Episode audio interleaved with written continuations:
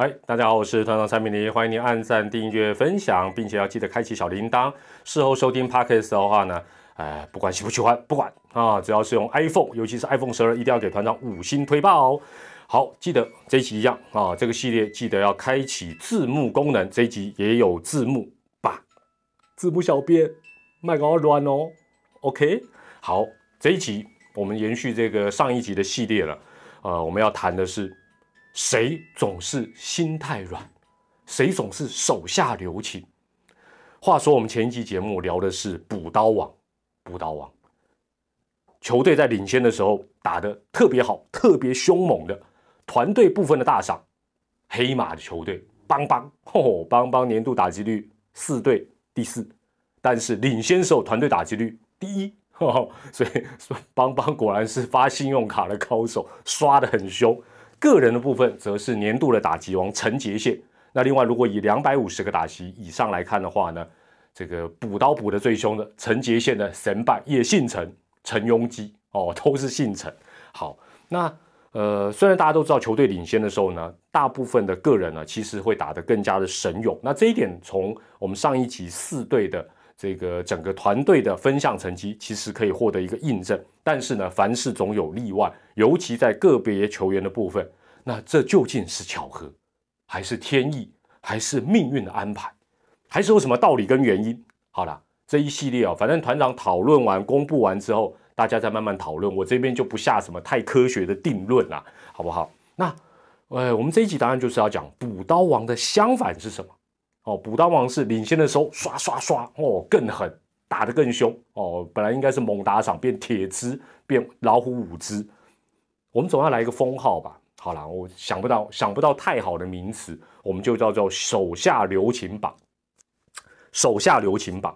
那也叫做心态啊，心心态软榜也可以了。好了，反正这个如果没有版权问题，这这一集应该一边播任贤齐的心态软衬底才对。那一开始我们当然还是针对今年打席数足够的这十八位的各队的主力来看一看。那还是强调一下，因为怕有人没有看上一集补刀王的一到五名，我们上一集公布了补刀王一到五名，在上一集讲到的是很会趁虚而入啊。趁你病要你命的这种打者，那今天要讲的手下留情榜，比如说如果是第一名的话呢，他就是心最软、最舍不得再伤害对手的，究竟是谁？好的，那我们纯粹就还是只看这些选手领先时候的打击率哦，领先时候的一个打击率。首先，二话不说，直接公布手下留情榜的第五名，这个人呢，年度打击率三乘一三，全联盟排第八哦，其实也算很厉害，但。三乘一三哦，但是他领先时候的打击率下降到两成九八，三成都不到，这算不算心太软？算心微软我我还 Microsoft 的微软，心微软。这个人是统一三帅外野之林，呃，不是不不是，差点讲林志杰，苏志杰，他也是外野三帅当中唯一一位领先的时候呢，打击率不进反退。但是差距不大了哦，因为他三乘一三打击率领先的时候是两成九八，差距大概不到百分之五哦。这是手下留情榜的第五名。哎呀，这人帅心更好。哈哈接下来我们来到手下留情榜的第四名，年度打击率这一位选手三乘二四，全联盟排第六，但领先的时候他的打击率从三乘二四降到两成九二，比刚才讲到的苏志杰更低一点。其实他可能不是心软，因为他有点年纪了，他要把他的 power 用在更需要的地方。他是爪爪老将周董周思齐，周董啊，这我帮他讲了。周董说刷成绩不是我的 style，我保持高上垒率就好，问题不大啊。这是周董的部分，他是手下留情榜的第四名。接下来是手下留情榜的第三名，这名选手年度打击率三乘一。全联盟排第十一，但领先的时候，他的打击率一样跌破三成。哎呦，连两成九都不到，下修到两成八七。他是乐天桃园，绝对不叫三振秀的陈俊秀。那至于他在这种状况打击率往下降，能不能够多猫几支全垒打，而因此挥空率比较高或损失一点打击率，原迷朋友自己查一查，团长这里边没没有办法把每个人的数据都看得这么仔细了。好，那陈俊秀是第三名，手下留情榜的第二名又是谁呢？他年度打击率两成六八，在这进榜的十八个人排第十八，所以严格来讲，他不是领先的时候手下留情，他是一整年都 手下留情，他是打出生涯年度最低打击率，他个人啊，个人最低打击率，非常擅长打第一球，有时候会笑到你感觉到发毛的乐天桃园的郭彦文。那其实郭彦文在领先的时候的打击率是两成八二，啊，反而是跟。这个排行榜前面几名的人有点反过来，他是比年度成绩还要高的。但是呢，我们因为我们纯粹只比领先时候的一个打击率，那他就是在这十八个人里面，两成八二是排倒数第二哦。但是他他的状况跟其他人略有不同，但是很重要的是，他毕竟今年打了一个年度比较最低的一个打击率的一个成绩。好，这是手下留情榜的第二名是郭彦文。手下留情榜的第一名，这个人年度打击率两成八四，全联盟他在进榜的十八个人也是排倒数，他是倒数第二，排第十七。但是很明显，他领先的时候就不想要再多赚单场奖金，空给他起富二代霍亚郎，乐天桃园陈晨威，陈晨威的数据哦，坦白讲就真的比较夸张。他在领先的时候的打击率，我们刚才讲他年度打击率二八四嘛，两成八四。领先的时候打击率，哎，人家都都往上提个十十趴二十八都很很正常，他居然只有两成五，两成五，不但没有趁机刷到成绩，反而高唱心太软哦，所以他的出场曲我是没有去过桃园队特别去听他的出场曲，莫非是任贤齐的心太软吗？怎么会这样？但是我讲真的，他搞不好个人都不知道，他领先的时候打击率反而特别特别的不理想。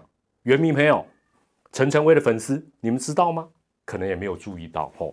好，虽然哦，团长是不想太严肃的分析了，但是我还是因为看到这三个人哦，你看第三名呃陈俊秀，第二名郭彦文，第一名是陈晨威，这三个人都是原队的主力选手。如果从结果回推来做一个归纳，这三个人的第一个共同点是他们的打击率首先都比去年退步。那陈俊秀是四年新低，这四年最低的打击率。郭彦文是生涯最低，会不会造成说他们打出比自己心里面预期的成绩比较差？球队有时候领先了，或自己哎，假设今天打的还 OK，但是接下来打击反而想赶快补一些成绩回来，或者说啊，看人家在刷刷刷，自己心里更急，反而出现了一些反效果。这这是团长的一个推论，不得而知了。那每个选手或许状况都有所不同。哦，那这真的这这只得选手他自己，如果看到这个数据，他会不会有一些什么样的想法，或者是啊一些分析？那也可能，当然就只是一个单纯的统计数字，只是个巧合，也说不定。好，那我们跟上一集一样哈，把范围扩大一点，就说你年度打席数只要有两百五十个打席，也一起来看一看，那就增加了二十个人，所以十八原本的十八个人加二十个人，三十八位打者。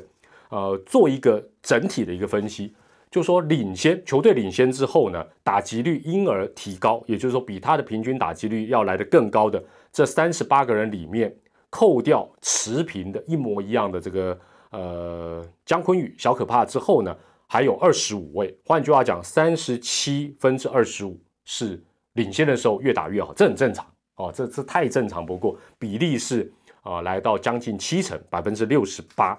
那其中当然有这个六十八趴以外的人，有一些例外了哈。